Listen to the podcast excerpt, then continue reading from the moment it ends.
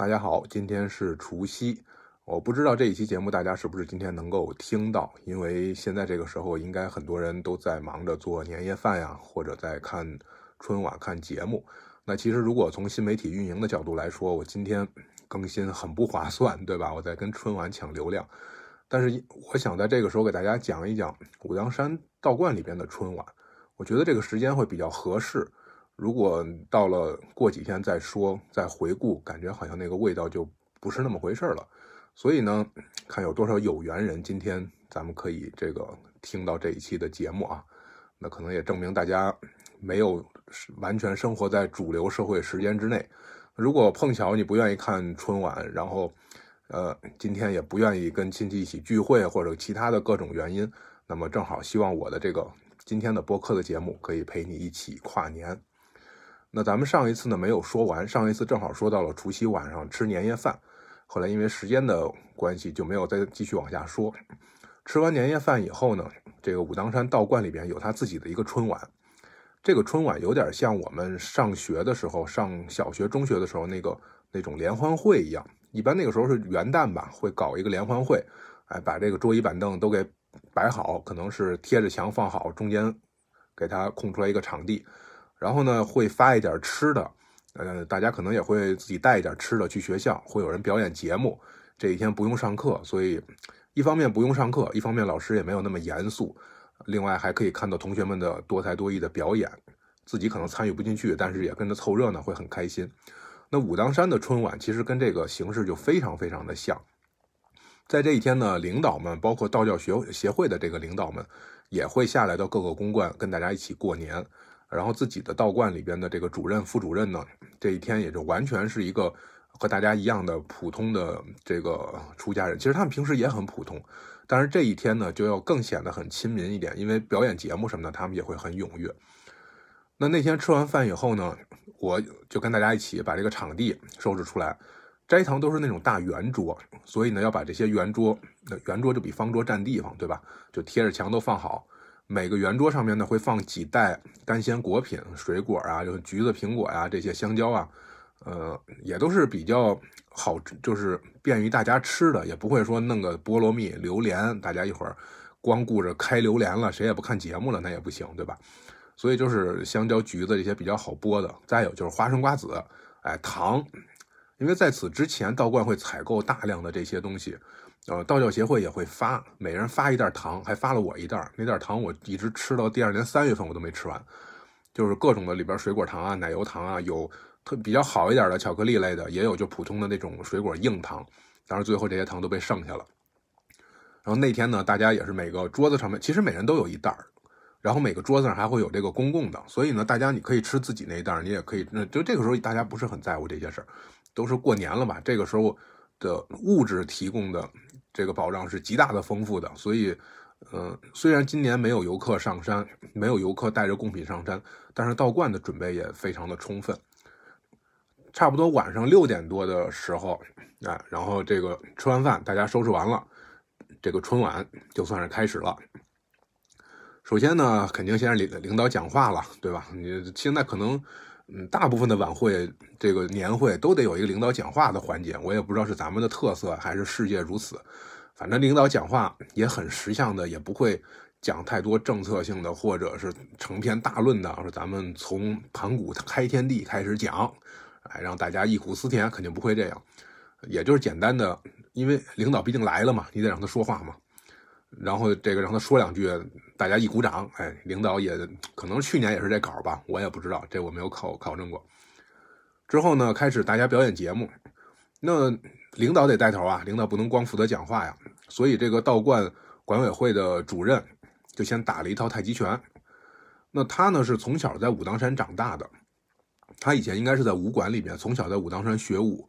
所以很多老道长说。就是看着他长大的，那从小孩的时候就在这边玩，后来出家，然后慢慢的在道观里面，从一个普通的道长，最后慢慢成长为这样一个公观的领导。那他自己可能也是在学历啊、学习方面也会自己去出去进修。另外，他本身这个功夫也没有落下。嗯，他年龄应该也不大，三十多岁的样子吧。呃，具体的年龄我没有问啊，因为问道长年龄不是很礼貌。但我感觉年龄应该是比我大几岁，就像一个大哥那种感觉。呃，其实你想斋堂那个地啊，是瓷砖地，食堂那种地嘛，就很滑。虽然已经擦干净了，但是瓷砖地上边，你想打拳啊、练功啊，还是有一定难度的。他呢还挺认真的，就是把一套拳打完了。你想周围还都是桌子，还要防着你不要一脚踢出去把人桌子给周了，那那也不合适。但是动作反正我看着感觉还挺标准，还挺好的。然后他练完了之后，这个气氛是得慢慢的烘托起来的。那，很少有这种这种一上来就马上晚会就到高潮了，那你后边怎么办呀？对吧？所以为什么你看一般开场，你看包括今天晚上春晚，我不用看也知道，肯定是开场舞，开场肯定是一个歌舞节目。你开场要放一相声节目，你放一魔术，我估计底下人还没有注意力集中起来呢，人不会一下子那个好奇心、那个热情都被调动起来。所以开场就是热闹的节目。那这个副主任就带着大家一起唱合唱，大合唱《道情》，哎，大家同时也是观众，也是演员。道情呢是一首歌的名字，大家在网易云在很多上边可以能找到，有的是道长唱的，有的是这个歌手唱的，男的女的都有。那这个我后来在看《西游记》的时候，我发现其实道情是一种很老的一种曲艺形式。有一集这个我具体是孙悟空去哪个国家的时候，我不记得了。好像是那个灭佛的那个国家，就是都都让这个和尚们在干体力活的那个国家，他比较这个崇尚道士，而比较这个贬低这个佛门，所以那里边写的，于是孙悟空摇身一变，变成了一个道童，变成了一个道爷，哎，然后唱唱着一首道情曲，这个往前走路，然后跟这个地方的人去打听到底发生什么事儿。我看到那时候，我就发现原来这个道情曲，可能它。是一种曲艺形式，它不光是一首歌的名字。然后后来查了查，这个以道情为名字的全国各地的这种曲子，可能还真的是有一些。那现在武当山唱的呢，这首曲子其实它也非常有渊源，它也不是现代的人谱曲的，它是这个道教的南派南五祖之一的白玉禅祖师他写的这个道情。那白玉禅祖师是什么时候人呢？是差不多南宋金代那个时候的人，南宋时候的，所以一直流传到现在。他当时写的一首诗，而是不是这个有相关的曲子，那就不知道了。现在唱的这个曲子是不是那个时候流传下来的，我也没有考证过，有这种可能。因为南宋的琴曲现在都还流传下来了嘛，对吧？所以这种民歌呢，也不知道它是不是流传下来了。基本上武当山的人都听过这个歌，大部分人也都会唱。啊，挺长的一段我这样，我简单给大家唱一下，它一共是四段就是，呃，相当于一首诗一样，一呃每一段呢都是四句，每一句是七个字，相当于是这个这个四首七言绝句一样的这个这个样子。呃，我先简单说一下这个词儿啊，第一段的词：白云黄鹤到人家，一琴一剑一杯茶，雨衣常带烟霞色。不染人间桃李花。后边有的词就是重复的，比如“常是人间笑哈哈，周游四海你为啥？苦今呃苦中受尽修正道，不染人间桃李花。”还有像这个“清净无为是无家，不染凡尘道根渣。访求名师修正道，蟠桃会上赴龙华。”哦，中间落了一段，“呃，常是人间笑哈哈。”呃，争名夺利你为啥？不如回头悟大道，无忧无虑神仙家，就是一种很豁达的这种状态。这个曲子也很好听，大家可以上网去找这个正统的啊。然后它中间还会插一些道教里面的一些音乐，但我忘了它的具体名字叫什么了，也都是很有渊源的。我唱一下第一段吧，《白云黄鹤到人家》。白云黄鹤到人家，一琴一剑一杯茶，羽衣常带烟霞色。不染人间桃李花。哎，我简单唱一下。我我之前还给这个还谱过一个吉他的和弦谱，但是我觉得不是特别好，所以后来也就没有拿吉他弹。然后这个曲子我还挺喜欢的，大家如果感兴趣，上网去找一找听一听，那肯定唱的比我要好得多了。我就正好今天这个咱们也算联欢会是吧？线上联欢会，嗯，我这个表演节目的任务我已经是完成了。那大家可以各自在呃这个手机前面自己随便唱点什么，咱咱就当是一块线上开了个这个云联欢会了啊。然后这个这个歌吧，大家基本都会唱几句，但也就仅仅局限于几句。可能知道调不知道词儿，就跟着哼哼，唱两三句之后，就是就是唱，这这第一句应该都知道。哎，白云黄河，一杯茶，所以那个唱的吧，就很有喜感，就一会儿大一会儿小。到后来呢，大家都不知道词儿了，哎，慢慢的声音越来越小，这合唱节目就算无疾而终，算是表演完了，大家也都挺高兴啊。这个群众性的这个这个音乐音乐节目，相当于。那这个时候，大家刚唱完，为了避免冷场，道教协会的这个领导，当然是道协的秘书长，这个李玄新道长，呃，之所以说他的名字呢，是因为他也有这个书出版，他出了出版了一本叫《神仙》的这个这个书。我不是这个给这书做广告啊，但是当时我一到武当山，就人家送了我一本，就道观里面送了我一本，呃，我自己翻着看了看，我我开始以为就是神仙故事，就是各种的。妖魔鬼怪故事，或者是这个神仙精怪的故事，后来发现还真不是。他的这个书吧，整理了大量的文献，所以读起来不是那么的顺畅，不是说就跟咱们看故事会似的，刷刷刷一会儿就看完半本。它里边大量的是文献，所以可能是原文是文言文的东西，还有我们半文不白的这些，我看的还挺慢的。后来疫情的时候，每天抽一点时间，一直看到现在，我也没看完这本书。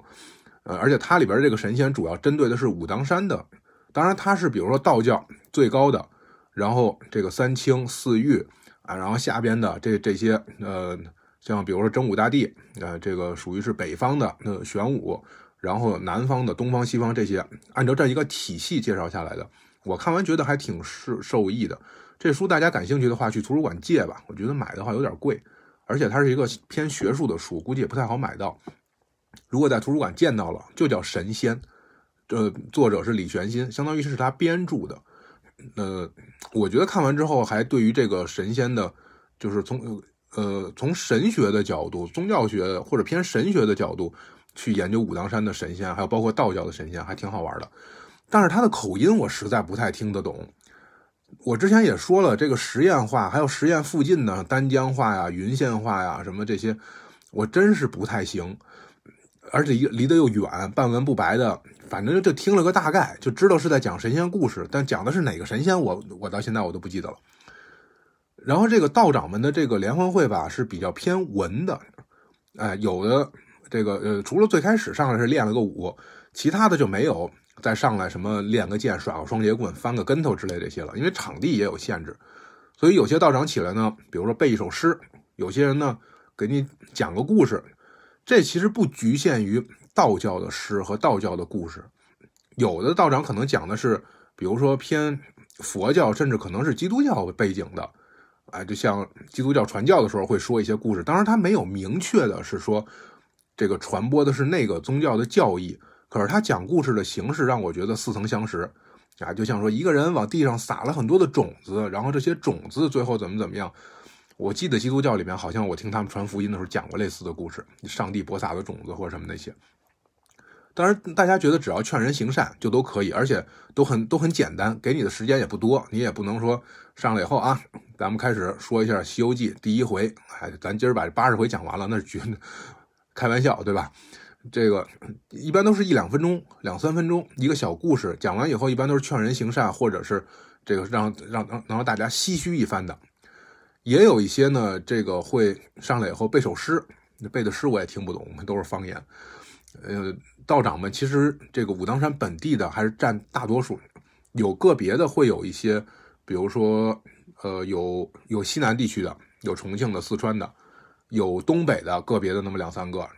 呃，其他的可能有河南的有几个。那河南方言其实靠近湖北这个地方的方言，说着我也不太听得懂。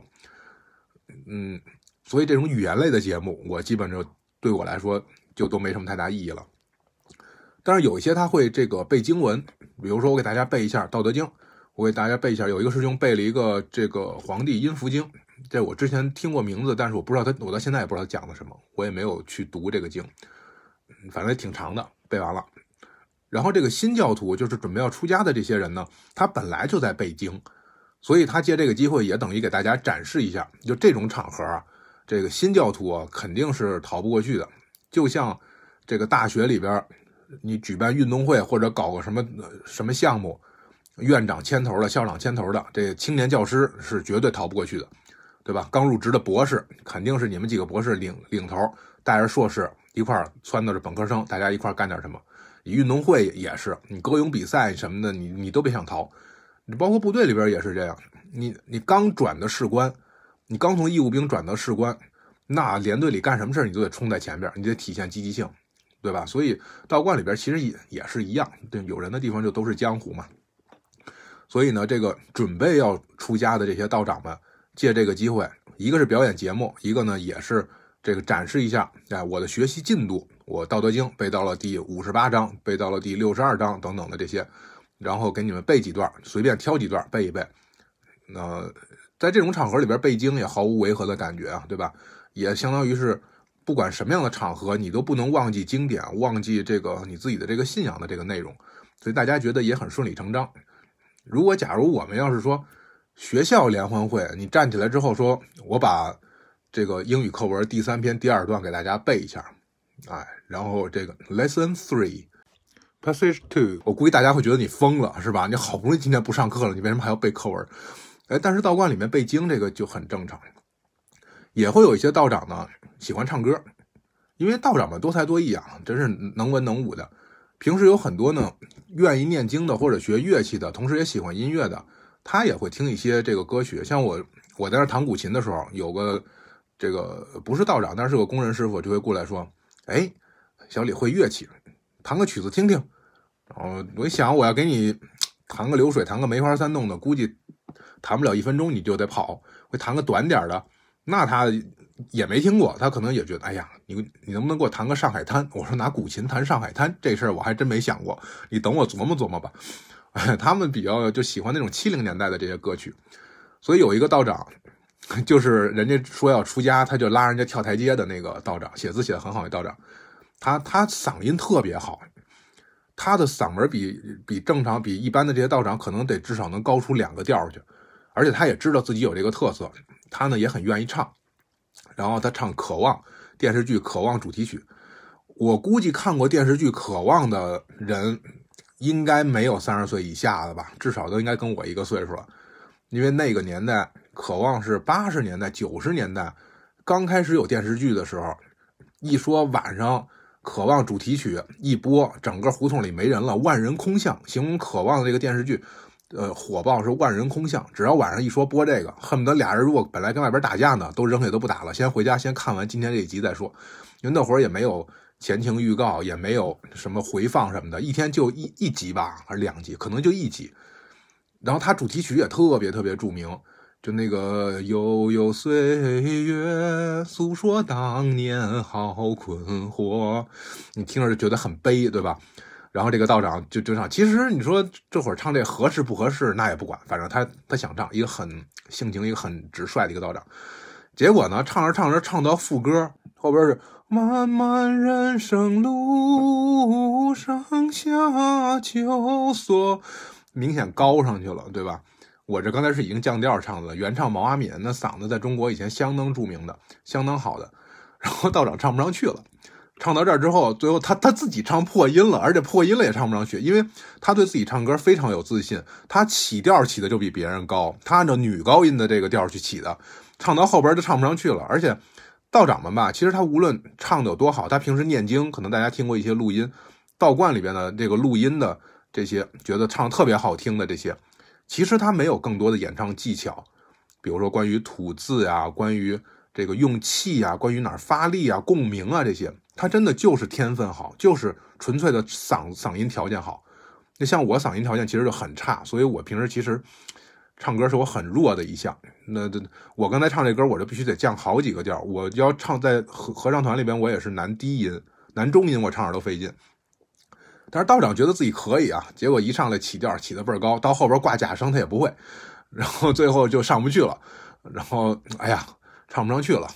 哎呦喘会儿，哎算了不唱了，唱不上去了。然后底下人就嗯也都挺开心的，觉得因为这个谁也不是为了一个欣赏一个纯音乐节目，就是热闹就行呗。然后大家鼓掌，哎，然后他就拿着手机对着词儿唱到这儿唱不下去了，然后行了行，唱完了唱完了，然后走了。然后这个副主任刚才带着大家一块儿这个唱了一首《道情》，他自己也唱了一首。他以前是道教学院的老师，所以呢，就可能是跟外界接触比较多，而且道教学院都是比较年轻的学生啊。他岁数也不大，现在可能也不在这个金鼎了，所以我现在才敢说他们的事情，就因为他们现在都已经调走了，调离这个岗位了，呃，应该不会对他们产生什么什么不好的影响。然后他呢就唱了一首比较比较流行、比较现代的，哎，渴望可能是八十年代的歌。他唱了一首刘德华的《中国人》，呃，中国人我觉得应该是九十年代零零后的歌了吧，就是好像是我上大学或者什么时候的这个歌了吧。然后，而且这个时候呢，其实表演这些节目呢，那我觉得他也是选择过的，因为道教其实是非常爱国的嘛，道教是咱们自己唯一的一个自己本土的这种这种这种这种。五大宗教里面唯一的一个本土宗教，有一年宗教系统开会，研究关于各宗教本土化问题，关于道教本土化问题，看那题目我就乐了。我说道教就是本土宗教啊，还需要什么本土化？你说就包括佛教都不是本土宗教，对吧？都是传进来的。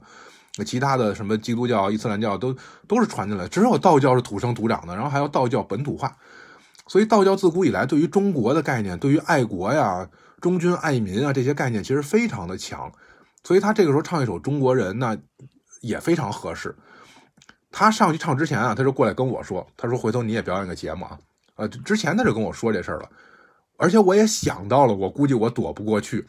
我如果要是去那儿做义工，默默无闻的，大家都不认识我，可能还行。但我这折腾劲儿，道观现在没有不认识我的，对吧？连附近摆小摊儿的，连导游都认识我了。所以我估计我要不表演节目，我说不过去。我想我表演个啥呢？然后这个我那会儿我也没有带吉他去，我就带了一双古琴背着上去了。这个副主任说你要不然弹个古琴，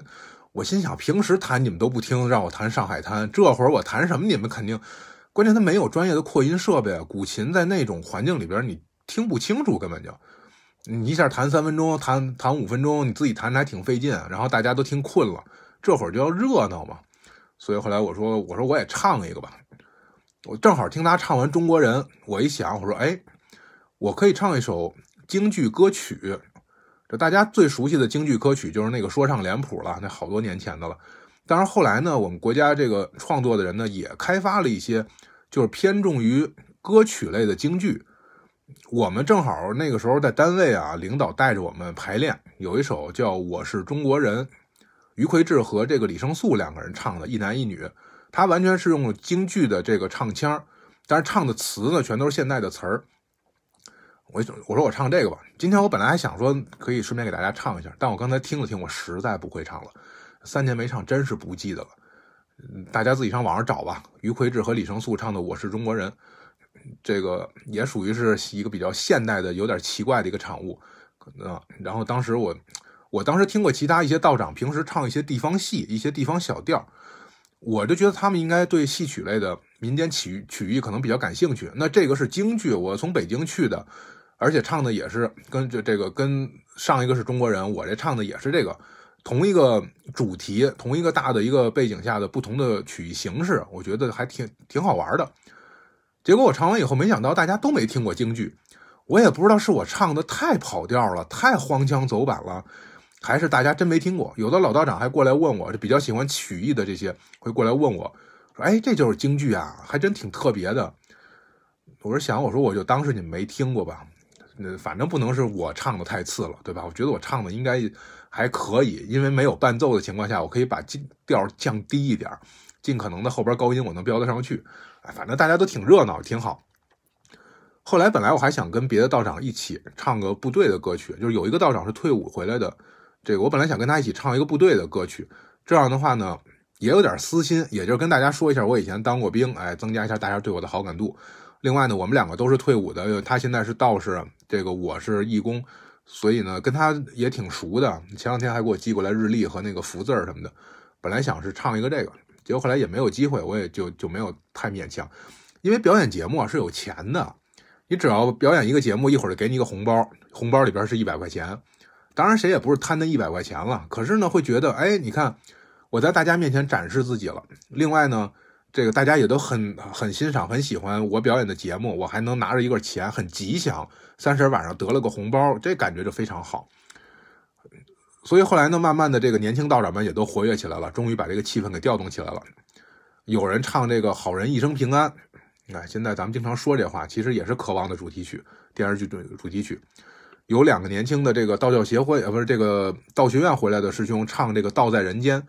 我开始以为他是武当山道教协会的会歌，后来我查了一下，我写东西的时候正好查资料，查了一下，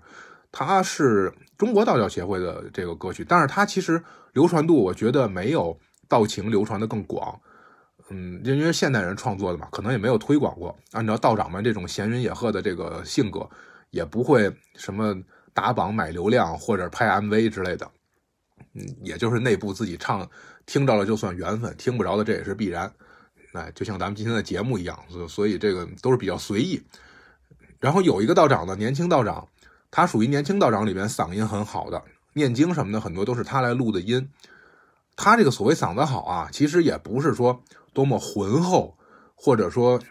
呃，听着多么的专业，听着很高级。一看唱歌剧、美声、民族唱腔也不是，他就偏重于民歌，或者说这种民间小调类的。说难听点儿，有点公鸭嗓，但是呢，非常有韵味儿。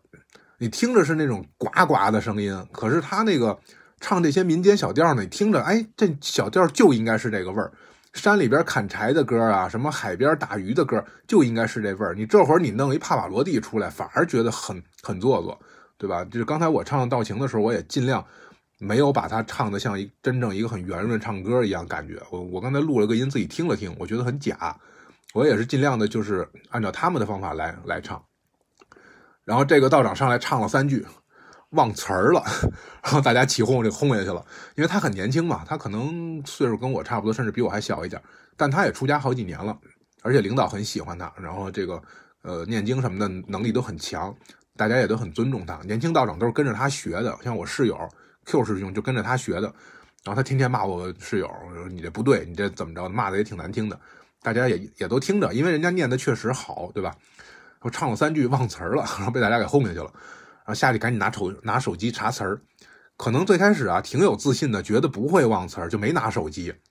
就像上一个道长似的，觉得挺有自信的，结果起了一个高调，起了一个女高的一个调，唱不上去了。这个呢是没拿词儿，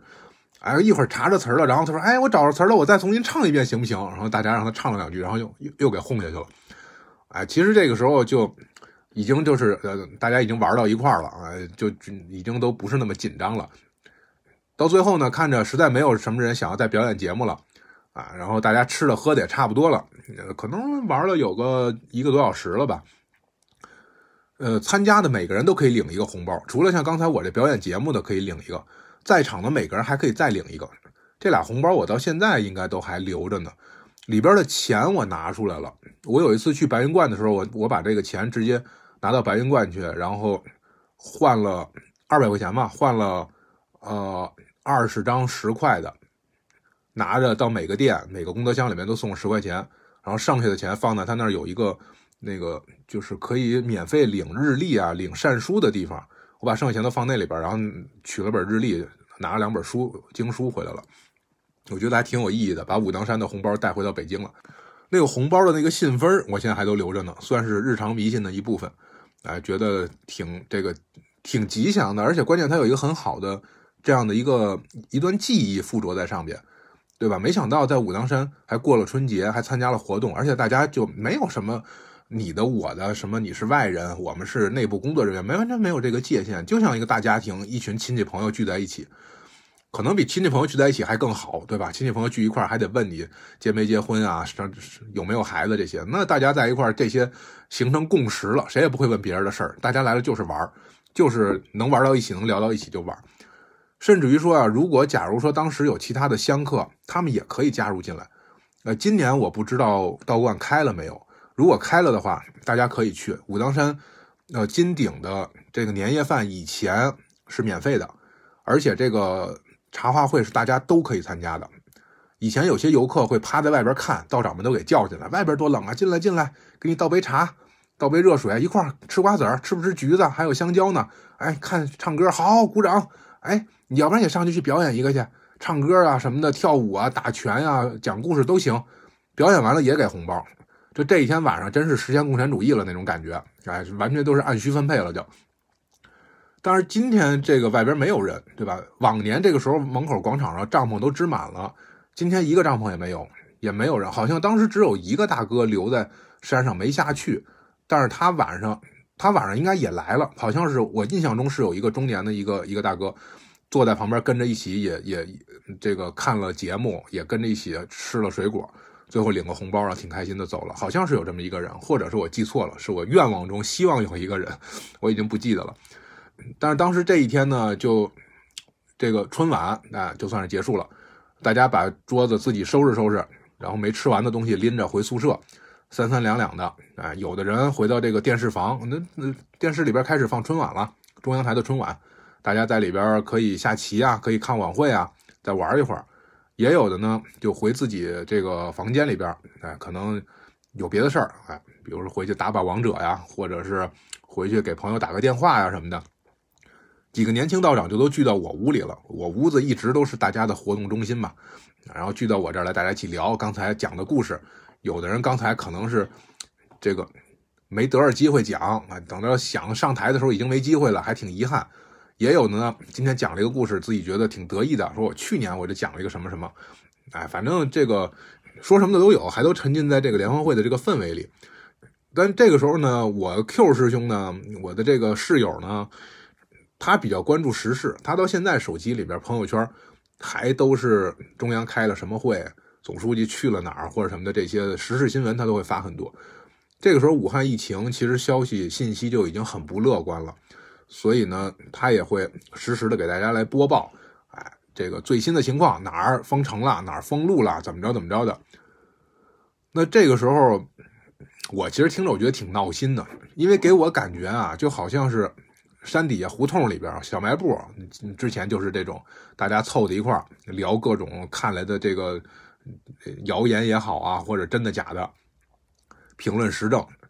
然后以前我上班，其实单单位办公室里边也是这样，就觉得哎呀，怎么走到哪儿都是这种状态，到道观里了也不例外。然后听着这些，我其实挺闹心的。我我比较怕听这些负面的消息。所以后来，其实第二天的时候，我就开始就也在帮助当地的这些民间组织去什么筹款买口罩什么的这些。当时就想，哎呀，我在网上有一些人关注我，有一些友邻和粉丝，所以我在微博上、微信上面转一些东西，也可以帮助到他们。像那个时候，全国各地有些医院说要这个口罩不够了，医用物资不够了，包括山上也会有，那想捐款、想捐东西的这些。所以我也会打电话去核实，问确实这么回事然后帮他们在社交媒体上去转。但其实心里边还挺难受的，就觉得哎呀，这不应该是春节应该发生的事情啊。然后有人呢就说底下这个实验和这个武当山也都要封城封路了。我正好认识这个实验室里边太和医院的一个护士，就我上次下去看病看肾结石的时候，我发了个社交媒体，我吐槽人家医院，结果人他给我留言说这是我们医院。有什么服务或者各方面你不满意的地方，你可以跟我说，还挺诚恳的。我就觉得完了完了，背地里说人坏话，结果被本家看到了，然后就这样认识了一个朋友。然后我后来问他，我说听说你们山下封城了，什么情况？他说他其实已经回老家了，但是呢，他听说医院里边有一些朋友已经被征召回去重新值班了。他家里边可能也是医务工作者吧，所以就很理解他。然后他说。他呢就想回医院去，这个看看自己能做点什么，或者哪怕说做不了什么，但是至少这个人回来了，那可以作为这第二梯队，随时可以准备上。哎呀，后来这个事情，其实直到现在，我我想起来，我说到这个事情，都会觉得心里边那种感觉特别复杂，你知道吧？就是你在这个新闻上面看什么最美逆行者呀、医务工作者多么的伟大呀，这些。然后后来我发现，哎，其实就是我身边我认识的人，就是我认识的特别普通的人。我当时我在对比我那个状态，我当时已经怂到，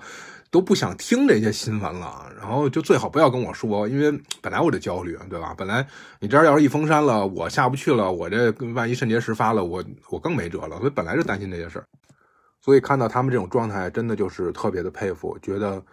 哎呀，可能是不是我已经不再年轻了，没有这个冲劲儿了，还是说现在真是越来越怂了？然后大家在屋里边聊天，我不想听，所以我说，我说我去个卫生间吧，然后去外边溜达一圈。外边还是下了很大的雪。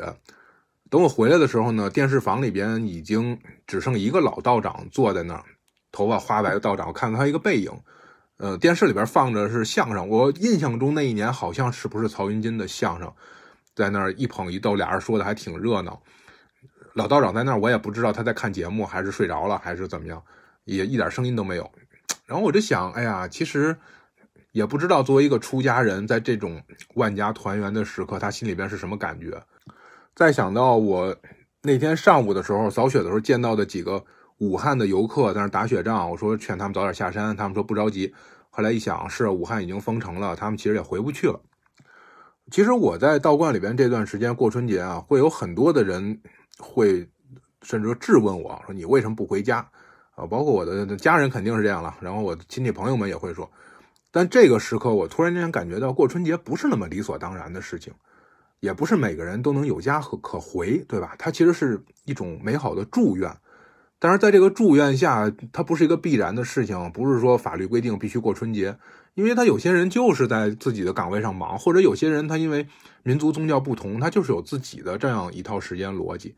所以很多事情不是那么必然的，说理所当然、天经地义的。那这个时候，道长们陆陆续续的也都回到自己的宿舍了。其实每年这个时候啊，大家一般要准备上山烧香了，就上金顶上面去烧香了。嗯，很多游客大年初一想烧头炷香，即便是住在道观里边的，你住在帐篷里的，住在旅社的，他也烧不着头炷香。为什么？因为在你烧头炷香之前，你得先等着太和宫大门打开吧。大门打开之前，道长已经上去烧过香了。嗯，咱们想想也合理，对吧？你再虔诚的善男信女，你也得让神职人员先去做这个相关的事情啊，是吧？等你烧香的时候，他才能够为你服务啊。所以一般呃道长以前呢也有点这个调皮啊，就是早上起来，比如说七点钟开门，道长六点半上去烧香，就是要赶在大家之前上去，先把香先烧完了，把活都忙完了，回来再给大家开门。你说你早点去也行，当然也也有一些早去的，也有三十下午就去的，有三十晚晚上夜里去的，还有一些呢，就是说要赶十一点，哎子时的时候或者十二点上去以后烧香，就刚刚进入大年初一的时候过去烧香。反正根据个人理解不一样。我说到这儿，我跑个题啊，我其实不太明白为什么我们除夕晚上跨年也要赶十二点钟跨年。我们自己的节日应该按照天干地支算呀，你按子时算，为什么不能十一点跨年？对吧？十一点钟新年钟声敲响，新春到来，大家该放炮竹放炮竹，该闹的闹，闹完了你还能大让不闹的人早点睡觉呢？是不是？像我这种不闹腾的，你要十一点钟把炮声放完了，我就能早点睡觉了。你非等到十二点一点的时候放，这刚睡着，然后给吵醒了，也不知道为什么这个时间一直是这样错乱的。你这过过农历春节，为什么不按天干地支来算这时间呢？啊，反正道观里面呢，大家也都是晚上，因为下太大雪，所以也没游客跟自己抢着烧这个头炷香了。道长们也不是特积极，也就按照每年的这个该去哪儿烧去哪儿烧，也有的可能就在黄金堂这个香炉烧一点反正心到神知嘛，是吧？也不在于这个形式。我是这个大年初一早上起来，天没亮的时候，跟室友一起爬到金顶上面。金顶上面的那个香炉，只有这个时候可以用。一年三百六十五天，好像几乎只有这一天是开放的，而且对内部开放。我们上去的时候，道教协会的领导在那儿烧香呢。然后我跟室友，我们上去的时候看到有人烧完香下来，我们就问香炉开了没有，说开着呢。你们去了以后没锁，上面本来有个锁，那锁挂在上面了，没锁。你们烧完了，记得把那东西还给还把门锁起来，不然的话会有危险。你如果不锁门，你香和纸扔进去了，回头风一刮给刮出来了，那了到哪儿可能山上树什么的都冬天本来防火隐患就比较大，所以就叮嘱我们一定得哎把这个这个记得把香炉那个门给锁了。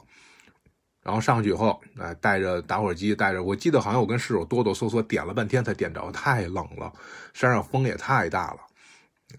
然后具体的春节期间做了什么事？其实春节大年初一当晚，有一个义工就干了一件特别这个骇人听闻的事情，当然不是什么坏事了，反正是一个挺让人惊奇的事情。这个时候山上有三个义工，一个我，有一个老师傅，那个老师傅大概每年春节都会去，还有一个年轻的，之前我说干活特别不犀利，然后这个人也非常热情的一个一个小伙子，就是他干了一个让我觉得很诧异的事情。这个呢，咱们等到下期更新的时候再说。这一期咱们主要就是说春节除夕当晚以及大年初一一大早的事情。哎，这个我也没有看时间，反正就想到哪儿说到哪儿。这部分内容应该跟以前不会有重复的了。如果今天正好有不那么希望过春节，或者自己一个人不看完春晚，或者等等各各种情况吧，哎，我等于是。同时提供另一种可能，呃，因为过春节也不是那么理所当然的。刚才我也说了，对吧？所以咱们看看道观里边春节是怎么过的，这个就当故事来听一听。还是不管怎么样，祝大家新的一年都能够有更多向好的变化，能够让自己的生活更加的这个丰富多彩起来。那最后还是祝大家生活愉快，逍遥自在。